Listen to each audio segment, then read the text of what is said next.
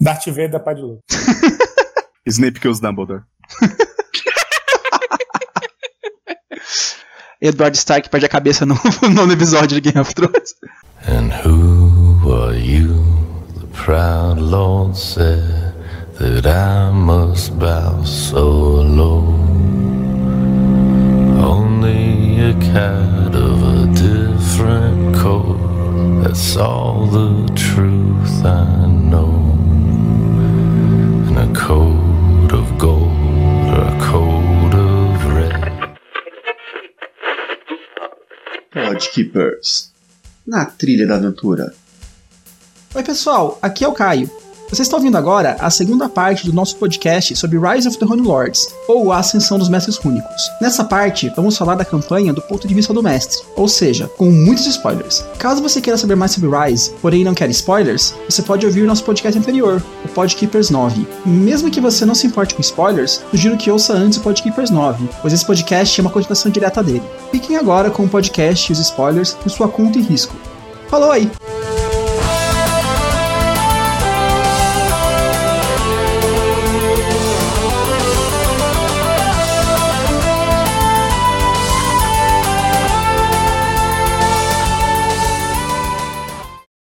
Gente contou pra vocês sobre o que aconteceu em Sandpoint, né? Aqueles eventos lá com na cidade. Mas o que causou aquilo, na verdade? Tem toda uma história de fundo muito complexa até explicando o que aconteceu. Como a gente falou antes, Varízia era uma região que antigamente, há 10 mil anos atrás, é onde existia o Império Tassilônico, né? Eu nunca consegui falar isso sem alguém cantar a música de Raul. 10 mil anos. Eu nasci. E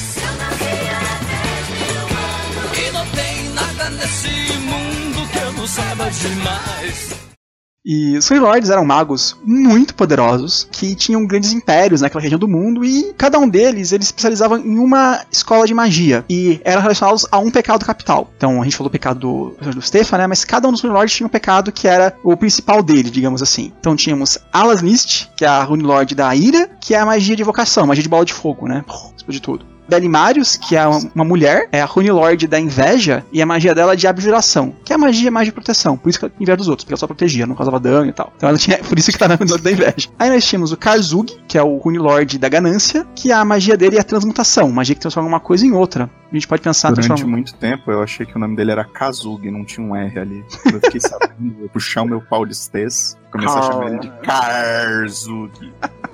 But Carl, that's greed. E ele é o da transmutação, né? Transformar ferro em ouro e coisas assim, por isso que é da greed. Aí o Kruni, que é o da preguiça, que é o da conjuração, ele tem preguiça de fazer as coisas, então ele conjura um monstro, o monstro faz pra ele, né? Por isso que é o da preguiça. Aí a Shorsen, que é o da lust, da luxúria, que é do encantamento, magia pra, tipo, controlar as pessoas e tudo mais, e fazer o que quiser com elas. Aí tem o Zandergu, do orgulho, que é o Runor da ilusão, e o Zuta, da gula, né? Que é o da necromancia. Então esses são os sete poderosos magos, né, que existiam naquela época, e, e eles guerreavam entre si, alguns deles. A história de Rise of the Rune Lords foca principalmente em dois deles, que é a Aslanist e o Karzug, que... Pra mim foi o maior decepção da história inteira. O Rise of the Rune Lords, eu achei que eram vários deles. É, porque você meio que conhece todos eles. Até o final da campanha, por exemplo, meus jogadores não sabiam se era só Cardugo. O que acontece na Forja Rúnica, o pessoal ficou desconfiado. Os principais da campanha são esses dois, Aslanist e Karzug. Eles lutavam entre si, tinha uma guerra entre si muito feia, né? Ou que a gente sabe, né? Porque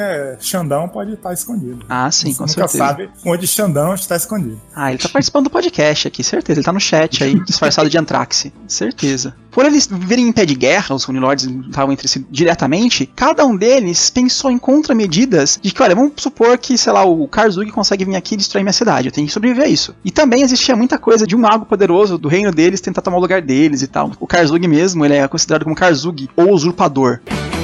Esperando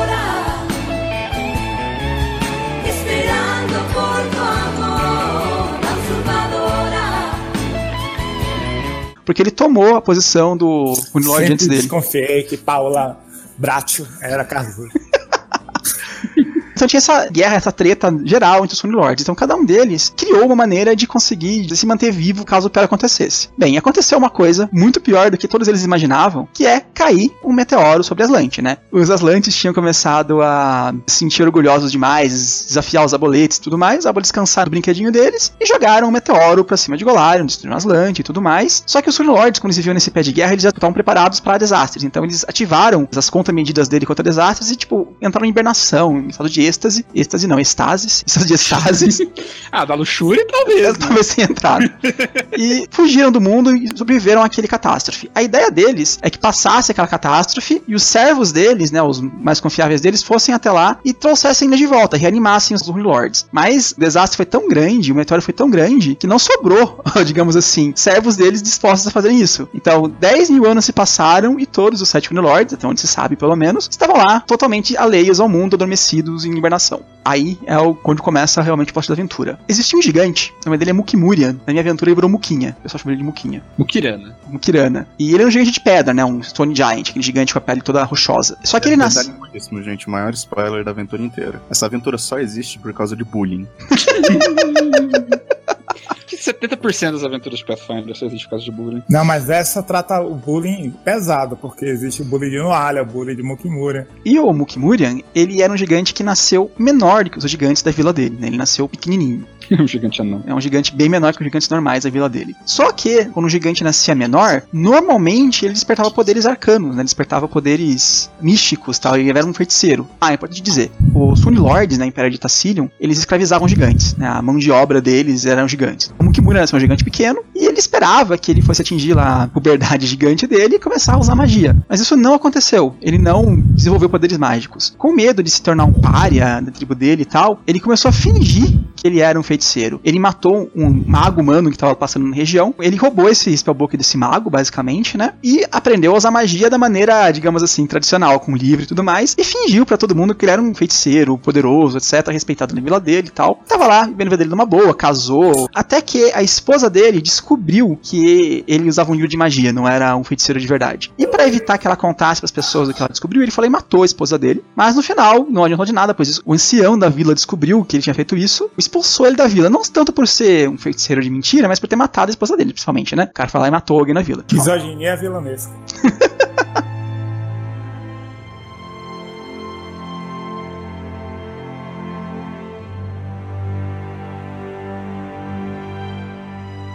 Então expulsou ele e ele foi aí sem rumo, né? Foi andando pelo mundo sem rumo, sem saber aonde chegaria. Até que ele resolveu ir até uma região que é meio proibida para os gigantes. Era uma região onde antigamente no passado eles eram escravizados pelos Sony Lords, era uma terra maldita para eles, que era o Vale da Torre Negra, como eles chamavam. E ele resolveu ir até essa região, já que não tinha nada melhor para fazer mesmo, foi expulso da vila e foi até lá. Chegando lá, ele descobriu, enterrado no fundo daquelas ruínas, uma grande biblioteca tassilônica, preservada, porque a magia tassilônica conseguia preservar os livros e coisas assim. Investigou essa biblioteca, descobriu um monte de informação escondida e tal, e descobriu aonde ficava Jin Salast.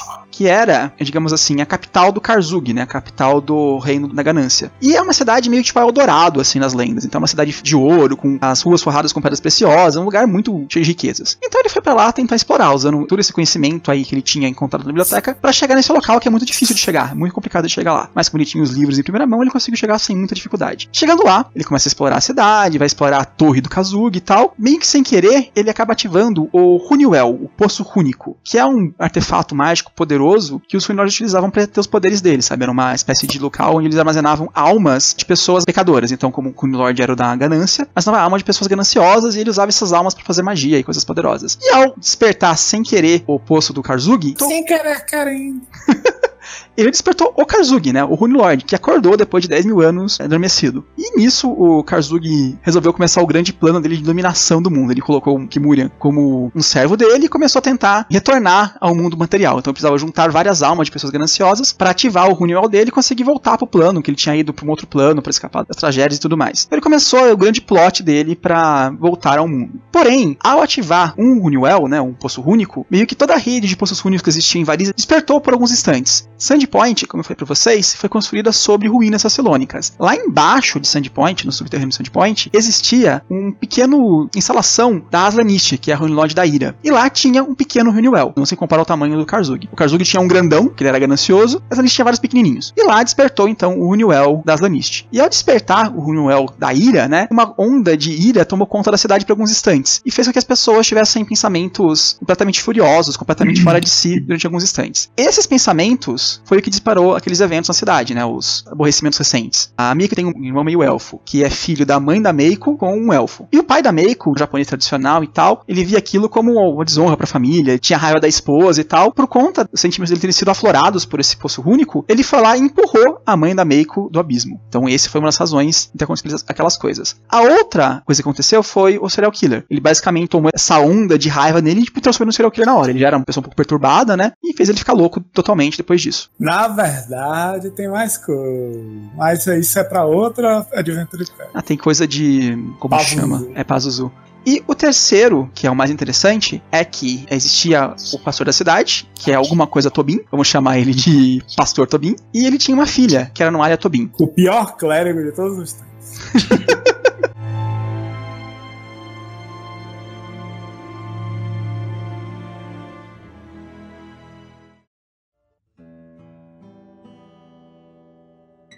Depois a gente fala da Anualha mais especificamente, né? Mas a Anualha, ela tava grávida de um amante da cidade dela e tal, e o pai ficava muito puto quando ela tá grávida com esse cara, porque ele queria que ela contasse pra igreja, fosse uma pessoa pura e tudo mais. Quando ela contou pra esse amante dela que ela tava grávida, o cara deu no pé, fugiu, deixou ela sozinha, e ela teve que encarar o pai dela sozinha. O pai dela pegou ela e trancou ela na igreja. O cara era clérigo de quem mesmo? Tobin era de Devon também. Nesse momento em que a Ira tomou conta de tudo por conta do Poço Único, ela resolveu botar fogo na igreja e matar o pai dela lá. Então ela botou fogo na igreja, trancou o pai dela lá e ele morreu incendiado e ela fugiu. Depois volta como uma vilã na aventura. Então foi isso aí, foi o Mukimurian ao despertar o Kazugi que começou toda essa porra toda da aventura.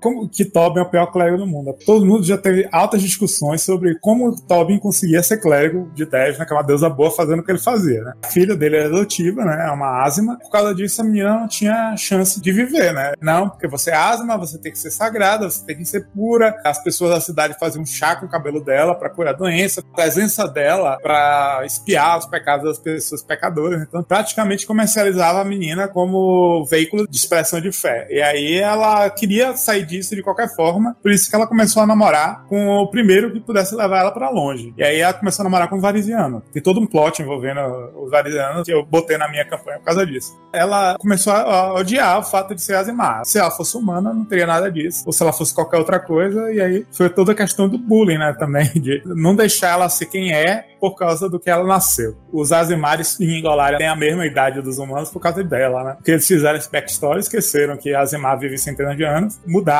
a idade inicial dos Azimares e dos em Ingolaria por causa disso.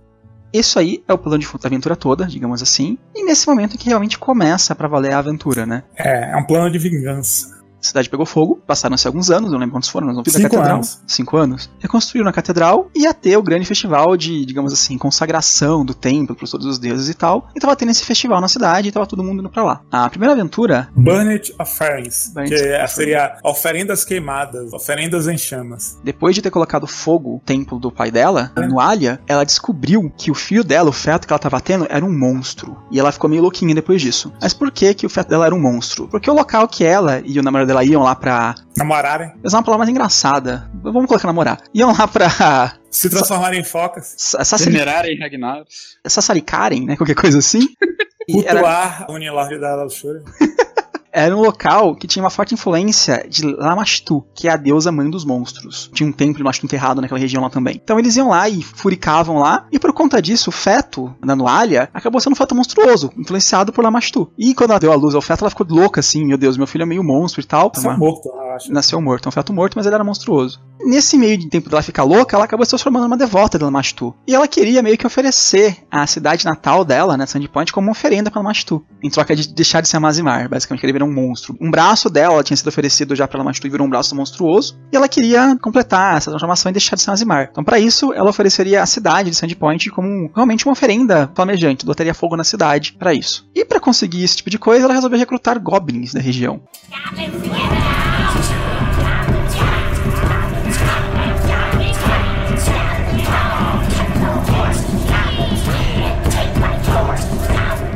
Existiam várias tribos goblins na região. A mais poderosa era Tittlestop. Traduzir é como cabeça de espinhos. ela convenceu eles a ajudarem ela a botar fogo na cidade. Então, durante esse festival que estava acontecendo aí, chega lá um monte de goblin querendo botar fogo na cidade. E aí que os heróis começam a entrar em ação e combater os goblins, e é assim que começa a primeira aventura de Rise of the Moon Lords. O festival literalmente começa em combate. né? Eu mestrei boa parte do festival, na verdade, muita coisa aconteceu lá e tal. Eu mestrei na versão anterior, eu acho que nessa eles até colocam mais eventos que o festival. Nas edições originais é, ó, tá tendo festival, mas é, goblins aparecem, corram pra todos os lados. É, literalmente, os goblins atacam no meio do texto descritivo de começo da aventura. Não, lá eu coloquei algumas coisas, tinha alguns eventos, alguns comes, alguns bebes, algumas competições, tinha umas coisinhas lá. Mas a aventura começa aí, goblins atacando a cidade. Aí acontece um monte de coisa, né? Depois que eles expulsam a primeira onda dos goblins, descobrem que eles foram atrás do corpo do pai da Noalha e tudo mais. E com Eles fogo. conhecem Foxglove, Alderne, né? um personagem importante, que no livro tá muito mal feito, na minha opinião. Eles falam, ah, esse cara é importante, lembre-se dele, mas não falam por quê. Aí, tipo, eu não dei a importância que deveria pra ele, porque não falam por que era, sabe? Falam, olha, ele vai ser extremamente importante pra segunda aventura por conta disso. Aí eu teria feito uma coisa mais legal e tal, mas não. Imagine eu que mestrei sem ter o número 2 ainda, não tinha saído. Eu achei essa parte muito complicada. Eles tinham que ter falado, olha, esse cara é importante por conta disso. Isso aqui é o background desse filho da puta.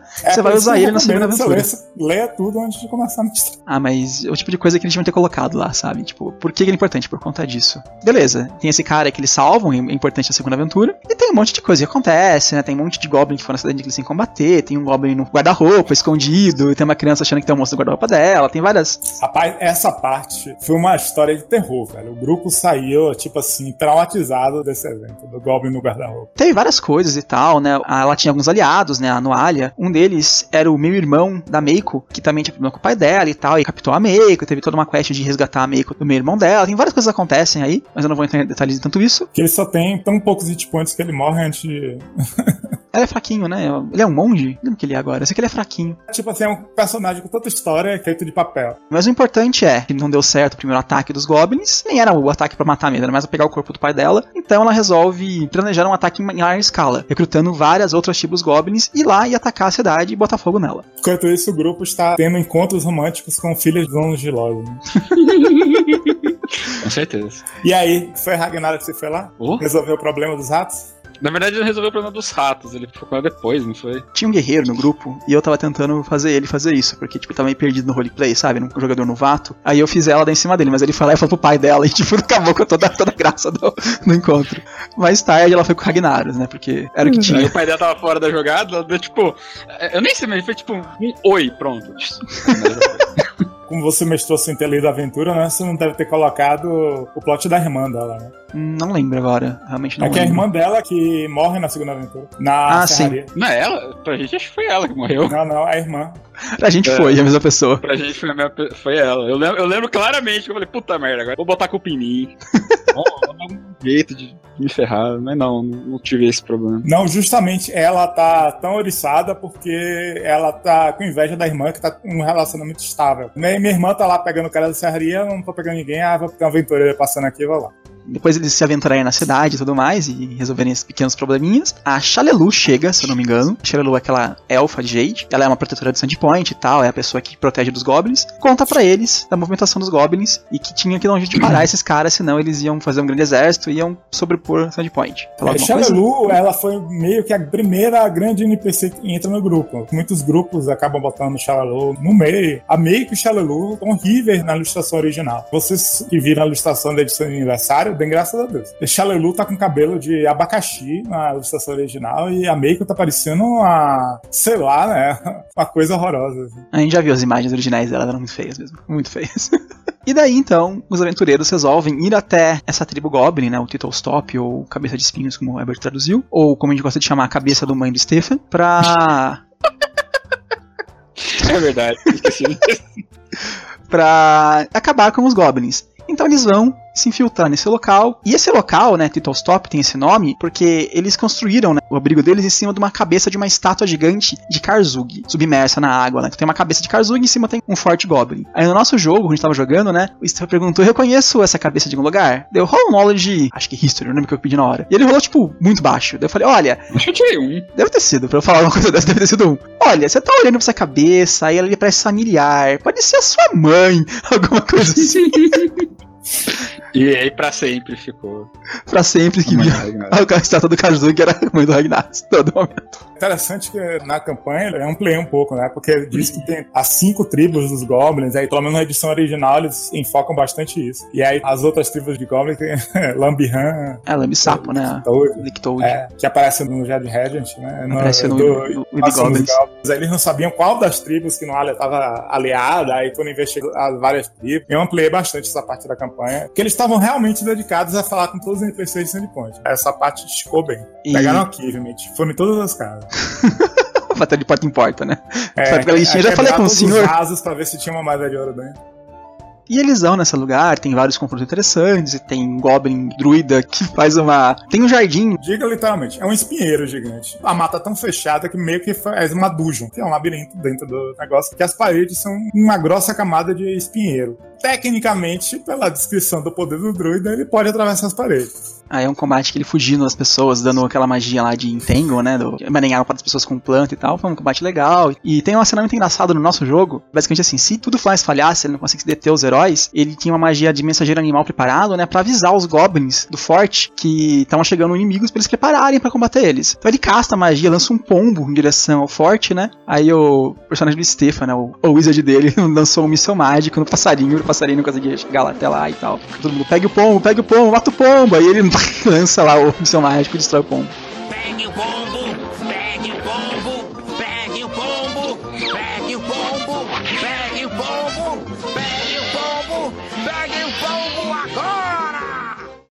A gente jogava com Hero Point ainda na época. Acho que sim. Foi só por isso que eu consegui matar o pombo, porque eu gastei meu Hero Point e fiz um Macross Magic Missile Attack, mano. É, você ficava gastando Hero Point toda hora pra soltar dois Magic Missile no mesmo turno. Uhum. E o buraco ninguém quer, né? Não lembro do buraco. Buraco, o Ivante, que soltava urros. Ah, sim, ninguém foi pra lá não, acho. O pessoal conseguiu se perder ali dentro. A gente jogou no Roll20 com mapa e tal, e é difícil de você se perder. Muito difícil. Eu, Nessa época nem tinha Battleground, aí ia, ia de voz mesmo. Eu mestrei essa em 2007 e 2008, quando ela saiu. Tipo assim, ainda não tinha saído a segunda edição, eu já tinha mestrado duas vezes. Aí eu mestrei em 2011. Foi nessa parte que ocorreu a cena engraçada de Xalelu. A parte da ponte. Xalelu caiu da ponte, aí apareceu o bicho lá, que tem no, no mar, né? A tubarão lá. Nada, Xalelu! Aí a Xalelu foi jogar o nada na natação, tirou 20. Aí eu disse assim, Xalelu, dá um pulo da água, sai andando sobre a água até chegar na parede. Agora escala a Xalelu, ela foi, jogou dado, tirou outro 20. A Xalelu subiu correndo até chegar lá em cima de novo pela parede. Ela é muito bad jazz, né? Até em outras mesas ela é bad jazz. É o trait dela. E bem, e aí termina a aventura com o pessoal derrotando os goblins, derrotando a Anualia, que tava lá no meio também, e mais outros NPCs. Teoricamente é pra eles matarem a Anualia e tal, mas o meu grupo pessoal acabou levando a Anualia pro lado deles, né? Teve toda aquela questão do Max com a Anualia, né? O Caio passou a história inteira pra gente dela. Chegar lá e matar ela não parece exatamente a coisa good a se fazer. E eu nem era de Serenar. Não conhecia direito Yomedai, tava interpretando um clérigo de Yomedai. Quando tinham passado pra mim que ela era deusa da justiça, eu tava pensando em alguém mais. Não da justiça da espada, do jeito que colocaram ela, mas um conceito talvez mais literal de justiça. E achando que aquilo ali tinha sido uma grande injustiça e tudo mais, eu, ah, vamos fazer alguma coisa divertida aqui. É bom você mestrar como você preferir. Você pode fazer mais interpretação em Sandpoint e fazer a dungeon só necessário, ou até cortar pedaços da dungeon. Conversar com todos os NPCs e convencê-los a desistir de seus caminhos malignos. Você pode chegar e quebrar todo mundo, quebrar Sandpoint, quebrar os goblins, quebrar todo mundo. Tanto faz. É um canteiro de brincadeira pra você resolver como você quiser. Não se prenda muito só como tá escrito a aventura e modifique bastante como você quiser.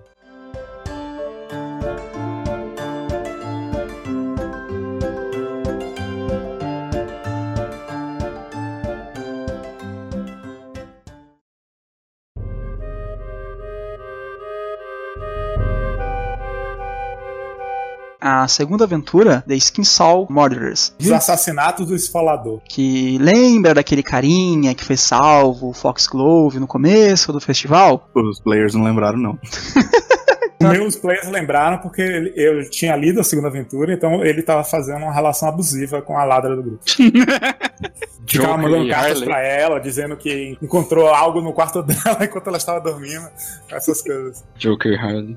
O Karzug, né, ele tava começando a tentar encher o poço único dele. Da avareza, ele precisava de almas avarentas. Então ele tinha que marcar a pessoa lá com o símbolo dos Rune Lords, matar a pessoa e a alma, ao invés de ir lá pra Farasma, ia pro poço dele. Então ele começou a espalhar por aí alguns agentes dele, Lâmia especificamente, para começar a fazer com as pessoas. O Foxgrove acabou entrando nessa dança também. Tem toda uma história, ela tinha uma mansão, era um nobre, mas ele tava, digamos assim, também junto ao nome do Kazugi, como um serial killer. Então ele pegava as pessoas, marcava o peito delas lá com os símbolos do Rune Lords, com faca mesmo, e matava a pessoa para mandar a alma pro Kazugi. E ele mata a irmã dessa mulher aí que a gente falou lá, e começa toda uma parte da história que ele tá caçando pessoas, né? Matar as pessoas e tudo mais. Ele fica fascinado pelo grupo. Quando o grupo salva ele, meio que ele tem uma relação, o mestre pode fazer como quiser, amor, ódio, inveja, alguma coisa em relação ao grupo. Não é com um grupo, é com um jogador específico, normalmente. É o cara que salvou ele É especificamente. alguém do grupo. Aí tem lá os exemplos que ele pode falar e tal, e ele começa a matar as pessoas e de certa forma incriminar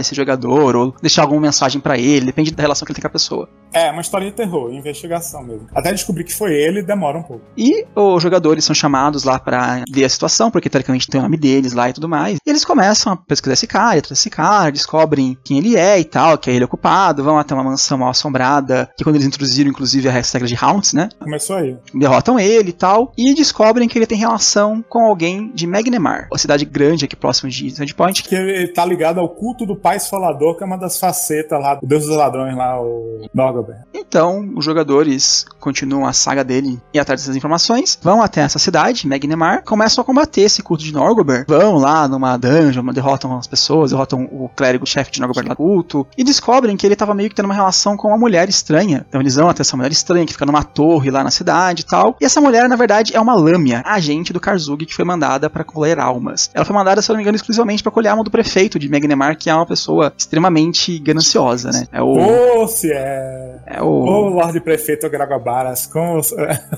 como você é brasileiro, Lorde Prefeito. Tem um dos romances que ele aparece, é muito engraçado. Os assassinos vermelhos lá, os Red Mantis. é muito engraçada a cena. Acho que é Song of the City. Ainda tem que ler.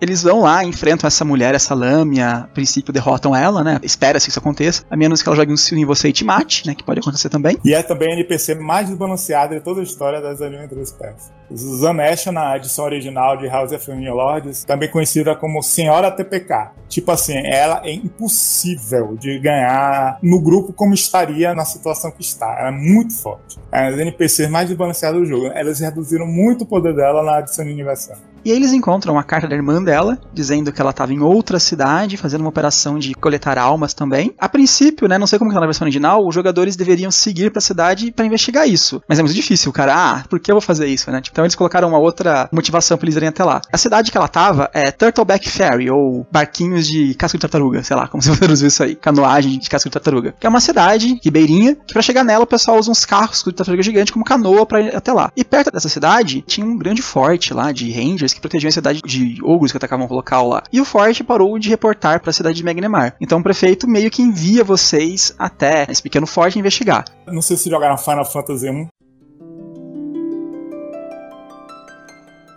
Você salva a cidade, aí o rei te dá de presente uma ponte pra você ir pra próxima o continente, né? Uhum. Aí meio que é isso. Ah, vocês salvaram a nossa cidade, Lorde Prefeito. Com recompensa eu te dá, passa em férias aqui nessa cidade, por acaso não tem um problema lá, mas vamos pra lá.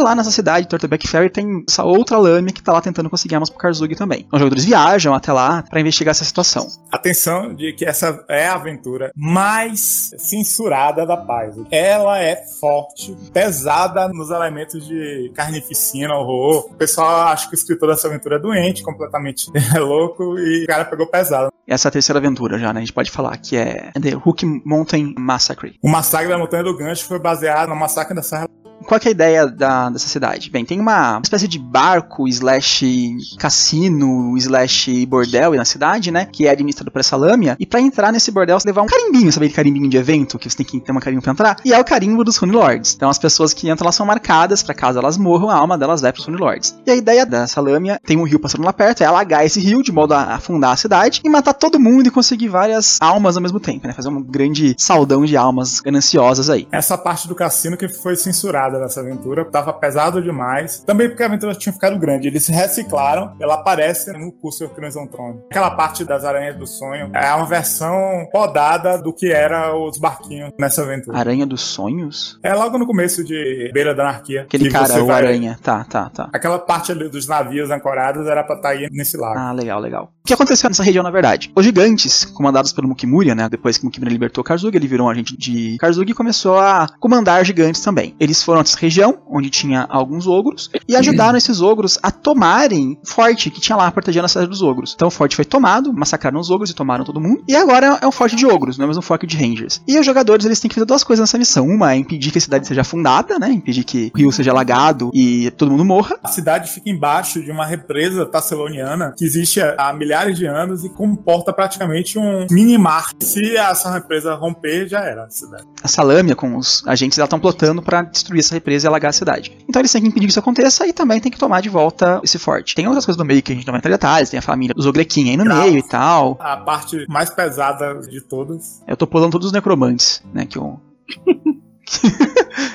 que, que tem na Mas aventura. é- essa aventura é muito boa. Tanto os graus quanto a represa. Só um pouco fraco é a Toca dos Ogros, que é bem de um padrão. Tem a parte do Pitfinder lá, né? Sim, essa parte é bem legal. É que a represa é uma represa mágica, né? E ela é mantida com energia infernal de dois Pitfend, dois demonião fortão que o Karzug prendeu lá pra manterem ela funcionando. São o Infernal Engine, inclusive isso aparece de novo em Hell's uh, Abyss of Vengeance, lembra qual dos dois? Mesma ideia. Conservative, na verdade. Parece um dos dois também, não lembro qual dos dois agora. Que Ah, é que eu não li essa eu não joguei, com Fictives eu não joguei. Que é basicamente colocar essa entidade forte e exaurindo o poder dela aos poucos pra animar essa máquina. Só que Deixa pra aventura, deixa pra aventura.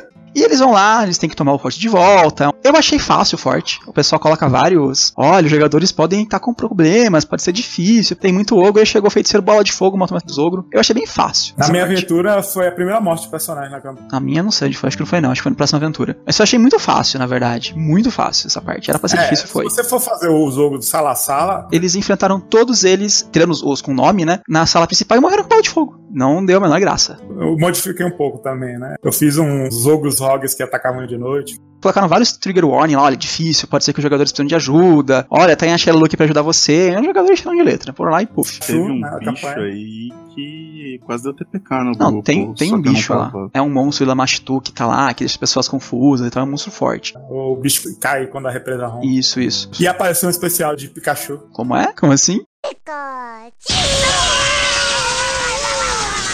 Que tem um túnel lá pra pegar o forte de surpresa. Tem lá o Shock Lizard. Ah, sim, tem, Comunidade tem. Shock Lizard, que é o Pikachu pra DD. Eu acho que os jogadores entraram por lá, se eu não me engano. Uma das vezes que eles entraram, entraram umas duas vezes. Depois de enfrentar os orcs, descobrem todo esse plot, que tem lá lâmina, tem lá outras criaturas envolvidas. Descobrem que eles são ligados com gigantes. Vão até o lugar onde eram os orcs, enfrentam lá um mago gigante que tava comandando todos os orcs. Os ogros. os a ogros. montanha do gancho. É, eu falo orc. E descobrem que tem um ataque sendo planejado em Sandpoint. Porque Sandpoint, como eu falei pra vocês antes, era uma antiga região onde tinha ruínas sassilônicas e lá embaixo de Sandpoint tinham coisas que o Karzuga queria. Então, tava sendo um ataque geral das forças dos gigantes, com, com um dragão, inclusive, a Sandpoint, pra conseguir pegar essa informação. E aí acaba essa aventura, começa a quarta aventura, que é a fortaleza do gigante de pedra, né? Fortress of the Story Giants, que começa com um ataque em larga escala de gigantes e um dragão em Sandpoint. Os jogadores têm que ir lá e tentar combatê-los, né? Impedir que eles tomem a cidade. É legal porque o jogador acho que sempre consegue pegar teleporte já, né? Ele consegue voltar pra Sandpoint rápido. Mas se não tiver meios de os jogadores chegarem lá, não conseguirem chegar a tempo, eles colocam regra pra você usar os NPCs da cidade pra enfrentar eles. A Meiko, a prefeita, o xerife e tal. Na aventura original, eles sugerem que passe-se um ano entre a terceira e a quarta aventura. Tanto é que as regras de construção de reino começam aí. Tem uma mini regra de construção de reino que você toma conta do forte dos Rangers, aí começa a colonizar o lugar e tudo mais assim. Depois de um ano, aí chega uma carta dizendo que o Sandpoint tá sendo atacado. Nossa, Aventura- não, foi a correria, mano. Você chega assim, ah, vambora, vambora, Na, vambora. na aventura de aniversário não tem isso não, cara. Aventura de aniversário é, É, opa, eles descobriu que você é atacado. tava meio estranho. Esse ataque demora um ano pra acontecer. E aí tem esse ataque, eles rechaçam o ataque. Né? Aí foi a primeira morte da minha aventura, se eu não me engano. Foi a morte do Erin. A maioria das mortes foram dele. É que eu acho que tinha ponto herói que ele conseguiu salvar ainda nessa aventura. Depois eu tirei ponto herói. Sim, essa foi. Ele ia tomar Pedrada do gigante e ia morrer. pedrada do gigante na ideia.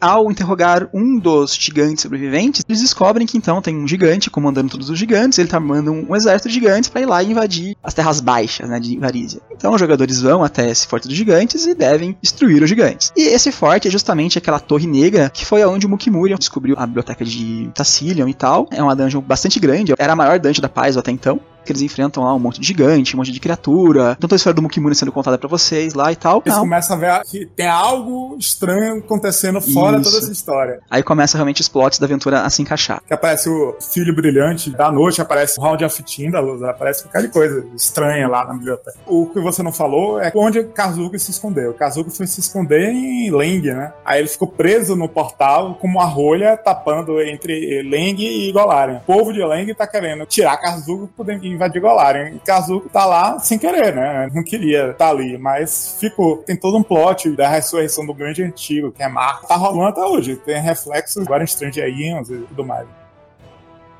Depois de enfrentarem o Mukimurion, né? Antes de matarem o Mukimurion, de repente o corpo dele é possuído pelo Karzugi, né? O Rune Lord. Ele começa a falar pelo corpo do Mukimuri e fala pra eles, né? Basicamente é que eles encontram um grande vilão da aventura. Ele fala que ele é um Rune Lord, fala que ele tá voltando à vida, faz aquelas ameaças vazias, sabe? De, ah, eu sou o vilão, vou matar vocês, mas eu não posso, porque eu tô preso em outra dimensão no momento, blá blá blá. E aí que começa, digamos assim, a parte final da aventura, que é vamos impedir que o Karzugi volte. E aí começa pra valer a grande parte da aventura final, que são as duas últimas aventuras. The Sins of the Saviors, os pecados dos salvadores. Que finalmente revela porque você estava contando pecado desde o começo.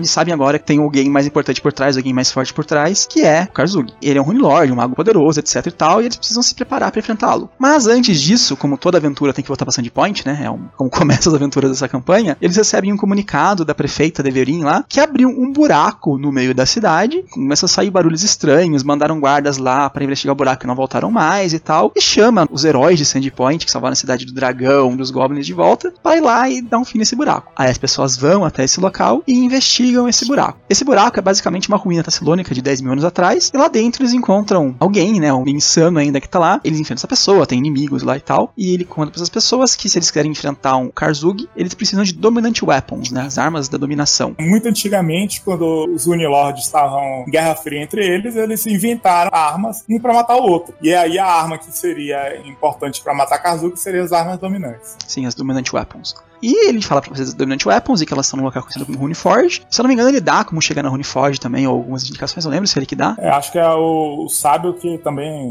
descobre Pode alguma ser, coisa. pode ser o da cidade lá. Então eles vão atrás dessas armas pra enfrentar o Karzugi.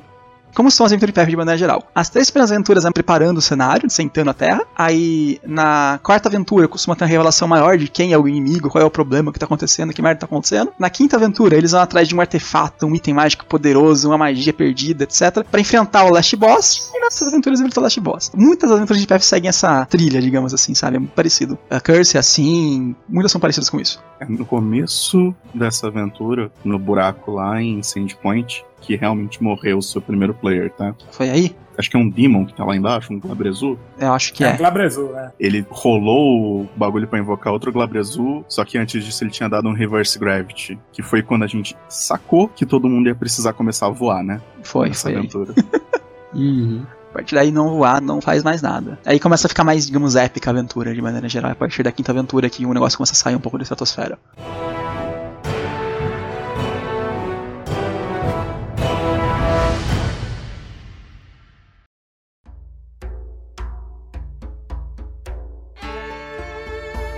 Então, basicamente, eles vão atrás dessas armas, as Dominant Weapons, pra conseguir enfrentar o Kazugi. Vão ganhar XP e depois vão pra lá.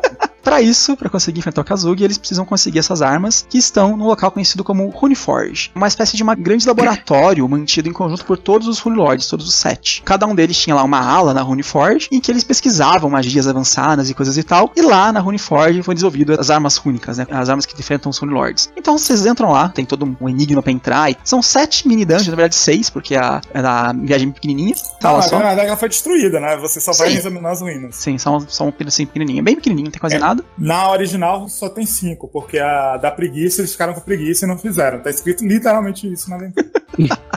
Aí na de aniversário eles fizeram.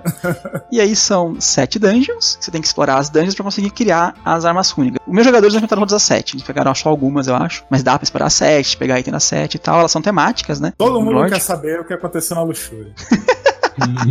Conta aí, Stefan, conta aí. Ragnaros, Ragnaros aconteceu no Luxúria. Cada dungeon tem um nome específico, né? Aí a da luxúria é as gaiolas da luxúria. Imagina. Então, é, a gente encontrou as gaiolas da luxúria lá, tinha uma sucubus meio que rainha lá, que dominava aquela ala, e tinha as gaiolas, o pessoal preso lá. E o Ragnaros, na verdade, foi oferecido pro grupo uma chance de passar um- uma noite com a sucubus. E... Não, ela ia trocar informações com a gente em troca de carne fresca. Isso, isso mesmo. E o Ragnaros, obviamente, como ele é uma pessoa muito dedicada ao seu grupo, resolveu tomar uma pelo time. Ele se ofereceu pra Sucubus e, após uma série de testes de fortitude, felizmente bem um sucedidos. Ah, mas eu passei Mas também no monte. caralho, cara. Você ficou com nível 1. Teve algum que foi bem sucedido, porque eu pensei que eu poderia morrer. Sim, você não poderia morri. ter morrido. A questão é que, tipo, você começou indo bem, aí depois você começou a falhar todos eles. Como eu disse, foi bem sucedido. Porque você ia perdendo nível. Aí ele sobreviveu. E... Só que quando ela ia começar a passar as informações, acho que o nosso paladino. Não, não, não, E- não, não, não, não, não. Depois que a gente explorou as outras partes da dungeon, a gente descobriu que a gente precisava de um dos brinquedinhos dela Ah, é. pra fazer as armas. Então, ela queria outra pessoa em troca disso. É porque pra fazer a, a arma você precisa que as escolas de Tarcelon, cada escola aposta outras duas. Aí você precisava de um Sendo item. que de- todo mundo tem Divination, né? É, Divination não é oposta a ninguém. Precisava dos pecados opostos ao Bíceps de Kazuga. Um deles era luxúria. É luxúria e pride. Justamente são os mais difíceis. Né? Nada ilusão lá do orgulho que teve o feito heróico, né? Que tem aquela armadilha na entrada e Valeiros lutou contra dois Valeiros e ganhou dos dois. Teoricamente, depois de conseguir os equipamentos para forjar as armas, né? Cada um forja a sua própria dominante weapon, sua arma dominante, saem de lá e começa a última aventura. The Spires of Jin Salash, as torres de Jin Salash, os picos de Jin Salash. Em inglês tem várias palavras para torre, né? Tower, Spires, Os espigões de Xinxalás. Tô velho assistindo a novela. O Espigão. Nossa, nem conheço essa. Eles tinham que encontrar Jin Salash, que é uma cidade, digamos assim, perdida, oculta, meio que Tipo um Eldorado. É mais uma Shangri-La. E eles tinham que conseguir chegar até lá. Teve todo um plot lá de encontrar uns anões que tinham É, que essa explorar, parte dos anões é filme de terror. que tem que explorar e tem que chegar até onde os anões estavam, encontrar eles, eles tinham morrido, enfrentar os mortos-vivos lá, enfrentar um, como chama? O Endigo, né, que é um bicho bem forte do gelo que tá lá e tal. Basicamente, é um filme de terror. Pessoas presas na tempestade de neve no meio de uma montanha alta, num abrigo. É, A história da aventura é basicamente isso. Na verdade, a história da aventura é o Stefan teleportando pra Sandpoint e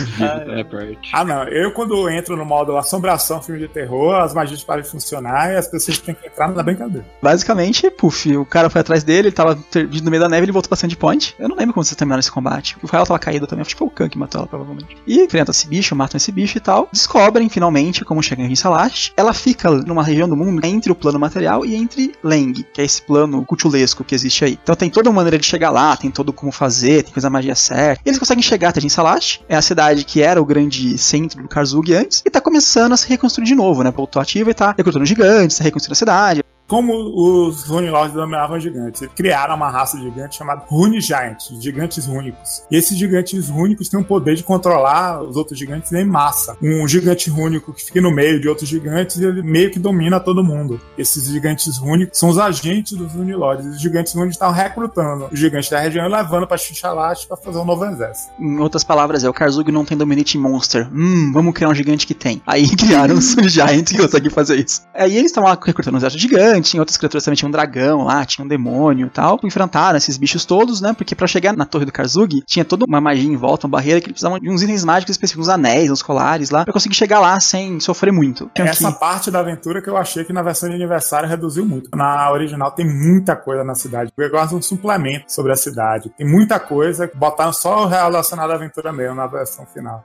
E aí eles têm que sair pela cidade e encontrar esses anéis, né? Esses equipamentos mágicos pra conseguir chegar até a torre do Karzugi, né? The Eye of Avarice, o olho da avareza. Você tem que subir os pináculos da ganância Verdade. pra chegar no No olho da. Avarice. Foi aí que o meu grupo parou, foi na escalada, né? Não chegaram na Torre de Kazuki. Tem uma parte de uma montanha lá que não dá pra voar e o ar já rarefeito e aí as pessoas morrendo já sem ar, sem oxigênio, e a escalada que magia não funciona. A minha campanha parou aí, nunca chegou até o fim. Era só pegar os anéis, basicamente. Foi mais porque os jogadores que estavam no grupo foram se desligando e aí o resto do grupo não quis continuar.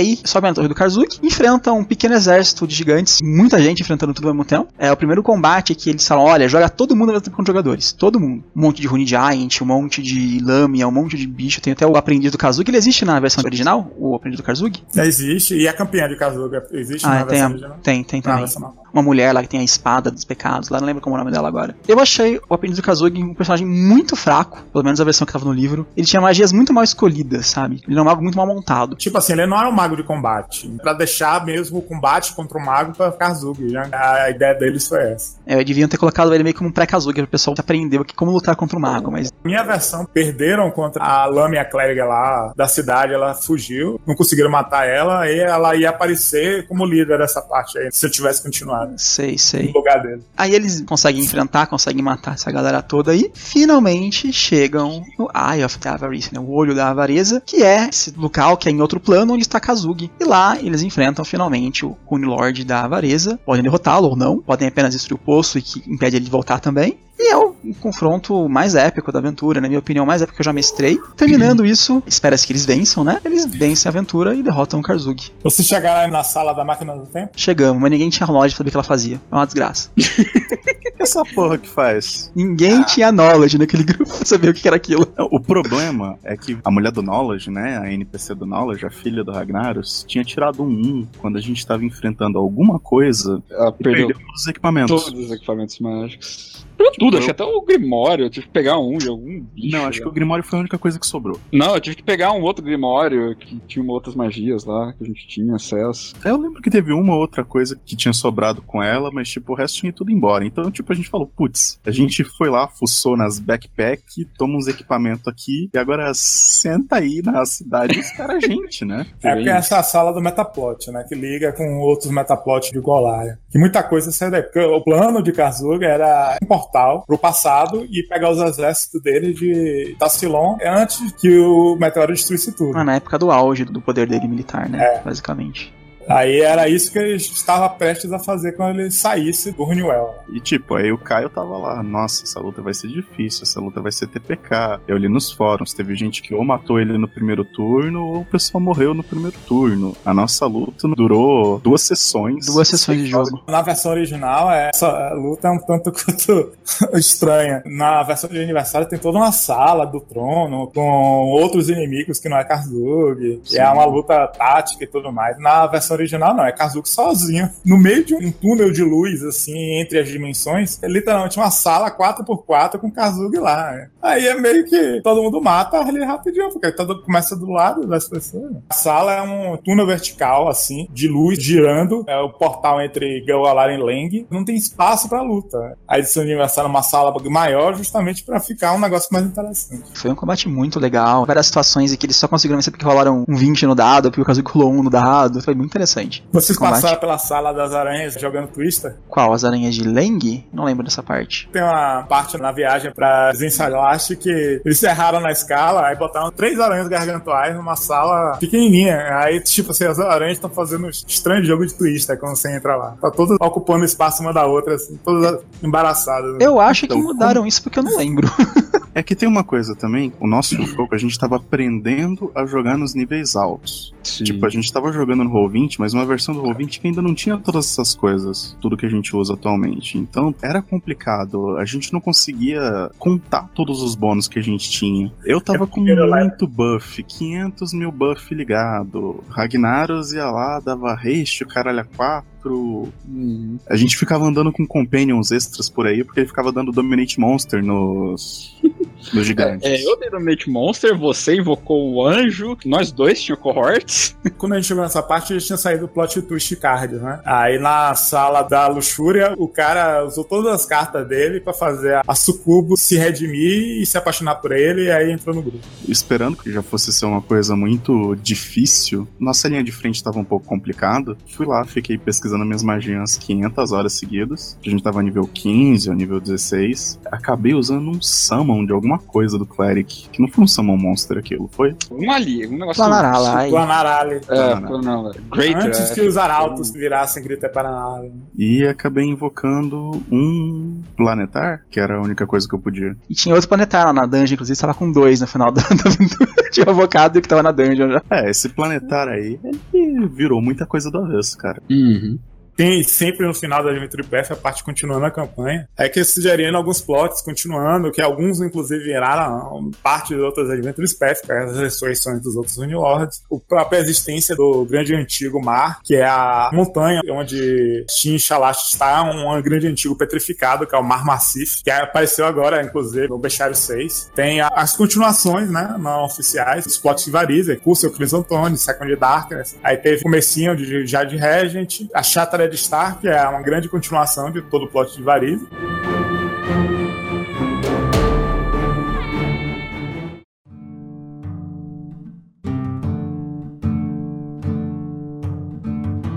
Qual, na opinião de vocês, foi o momento mais marcante, ou o melhor momento, o grande momento da campanha? Teve várias partes legais. A viagem pra Zinsalast foi divertido. A Runeforge inteira foi divertida. Embora tenha sido um dungeon crown do caralho. Cara, eu acho que explorar a cidade foi da hora. Explorar Zinsalast. E você, Stefan? A parte mais interessante da aventura. TPK que você quase deu em todo mundo.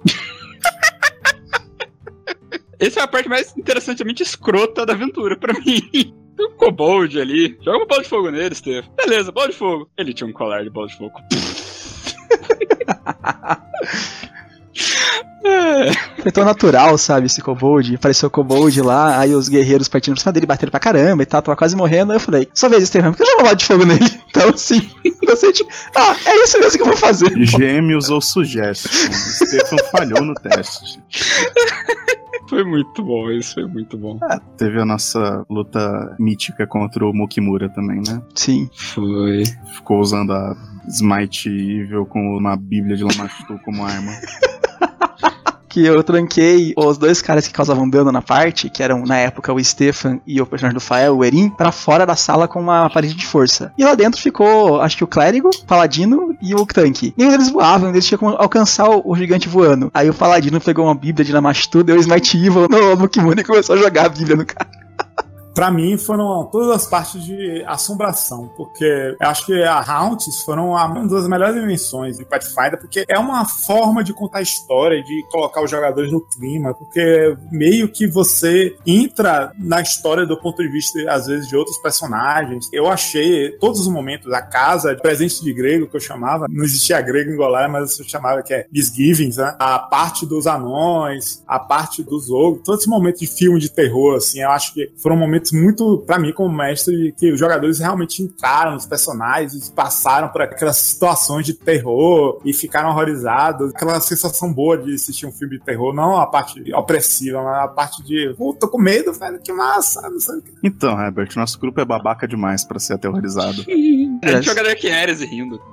Minha parte favorita é a luta com o Kazuki. A minha opinião, a melhor luta que eu já participei, assim, já mestrei, foi a luta com o Kazuki. Foi muito legal, muito divertida. As situações, tá tudo fodido, tudo desgraçado, os jogadores vão morrer. Putz, a paladina do Max, que é inclusive a Noalia, né? Que tava com ele, com o cohort, voltou do Maze, cara. E isso mudou o jogo completamente, assim. E eu acho que eu tava usando uma magia. Eu tava agarrando o Stefan, eu tava usando uma, aquela magia de mãos, alguma coisa, lá pra agarrar o personagem do Stefan. E eu Uhum. tinha que manter o grapple. Eu rolei um e o Stefan escapou da minha mão. Não fosse, Por tipo, um turno. por um turno. Não fosse esses Não. dois rolls, cara. Não foi só isso, num turno anterior, quando a Noalia voltou, ela tinha a, Freedom aquela magia Movement. lá que. Não. Não, não era Freedom of Movement. É, Era uma Litany of Liberation, uma coisa assim, né?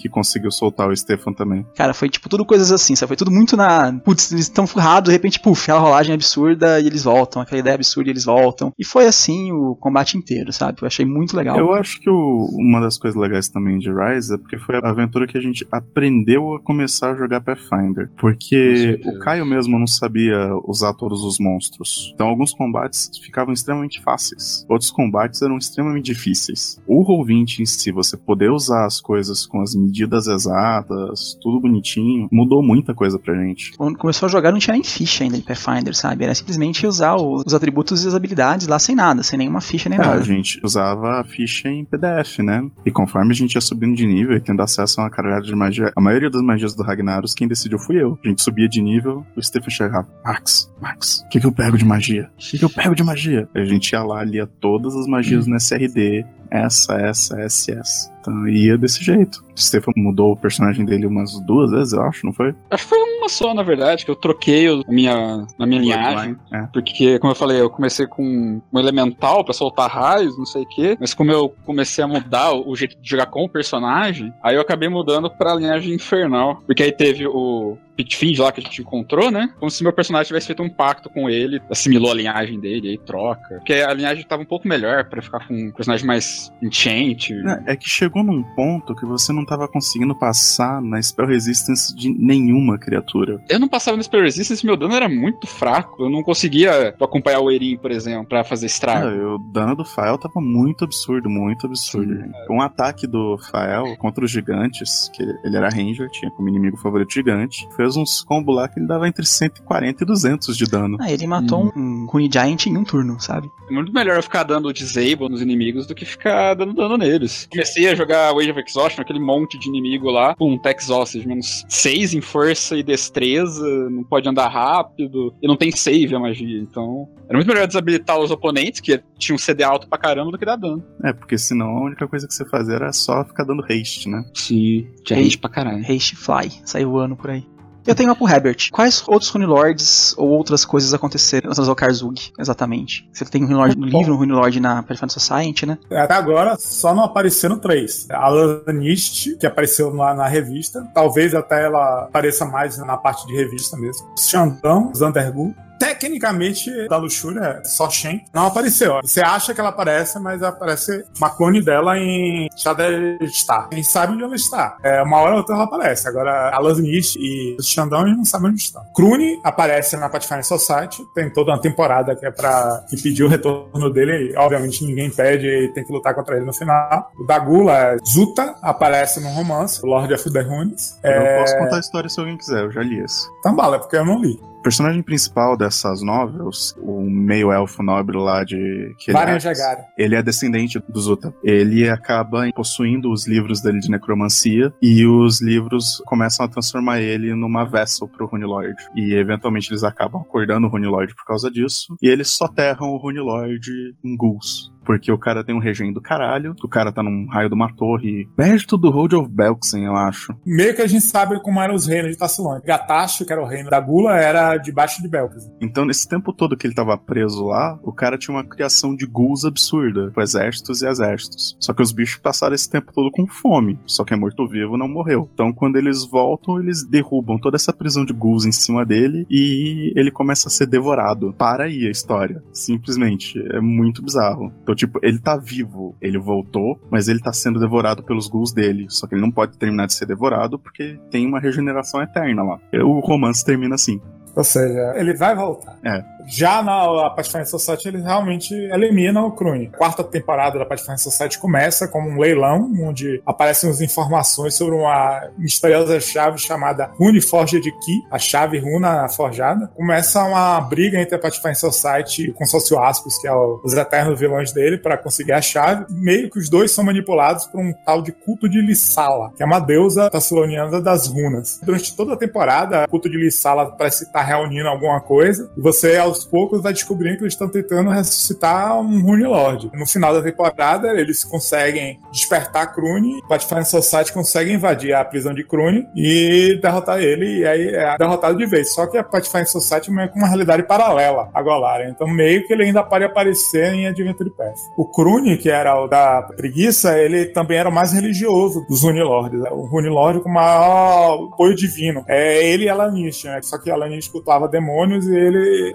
cultuava a deusa Lissala. Aí é por isso que tem todo esse lado religioso nessa temporada. Belimarius, que é da inveja, ninguém sabe onde tá também. Tá invejando todo mundo aí. Na verdade, tô esperando pra ver se vai aparecer alguma coisa sobre eles no Starfinder, né?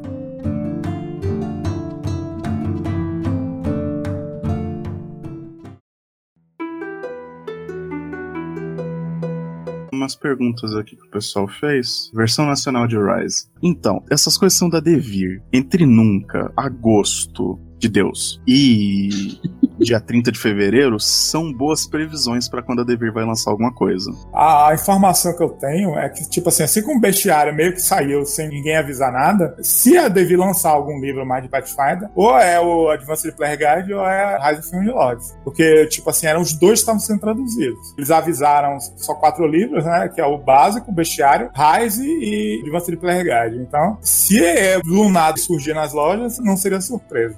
Agora, quando, não sei. E a outra pergunta aqui, qual o melhor livro pra conhecer melhor sobre Golarion? Eu considero que a melhor coisa pra você conhecer Golarion é pegar um Adventure Path e ler o livro, ou jogar o livro. Então Rise é um bom ponto de partida, depois talvez o próprio Curse e tal. O Rise é didática, ele começa realmente apresentando aos poucos, apresenta varizes, então ele é muito bom pra introdução básica. É que eu, eu acho legal o Curse, porque pra mim ele toca os pontos mais importantes do cenário, pra mim, que é aquele arc, sabe? Todo aquele plot de Heroden e tudo mais. E isso é muito abordado em Curse, sabe? Eu acho os dois muito bons, mas eu acho Curse até melhor do que o Rise. Eu acho que o guia do Inner Sea é uma boa porque ele pincela tudo. Então eu vou discordar de vocês dois. Não, mas ele é muito enciclopédico. É, eu também sinto isso. Eu acho ele muito Barça, assim, sabe?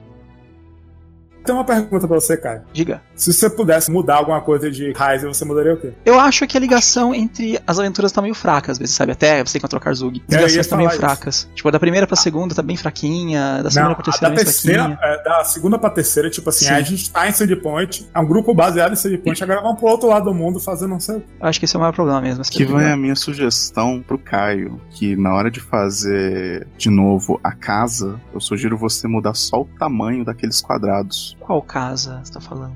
A casa assombrada. Ah, tá, era muito pequeno mesmo, concordo. Misgivings. Tá bem O complicado. grupo de de- seis pessoas é, porque foi feito com um grupo de quatro. Eu É, acho é que, que- naquela época era cinco, não era nem seis. Não é só essa casa, tem alguns mapas que eu acho que eles fazem muito pequeno. Eu acho que de antes de Virtual Tabletop virar essa coisa que é hoje, né? O pessoal não prestava atenção no tamanho, no número de quadradinhos que tinha nos mapas, porque o pessoal não ia usar muito aquilo, sabe? E também realismo, né? Casa não ia ser espaço para dezenas de pessoas andarem juntas. Quatro pessoas numa sala, numa mansão, é muito pouco, querendo ou não. Tipo, é, se você for ver, se você for colocar o pessoal ali entre os móveis que tem ali, eles enchem de sofá, cadeiras, etc. Não cabe todos os players ali. Essas coisas que às vezes acontecem. É de propósito, às vezes. Tanto é que não tem muitos combates nas salas apertadas, é mais armadilha. Tipo assim, ah, É. vamos selecionar quem consegue ficar lá de dentro e o resto fica lá de Eu sei que você ainda não chegou em Wrath, mas pega a última dungeon de Wrath pra você ver qual é o problema. Isso é muito comum, essa coisa de salas muito pequenas em muitas dungeons, muitas dungeons mesmo. Eu já aumentei o tamanho quando eu mestrei,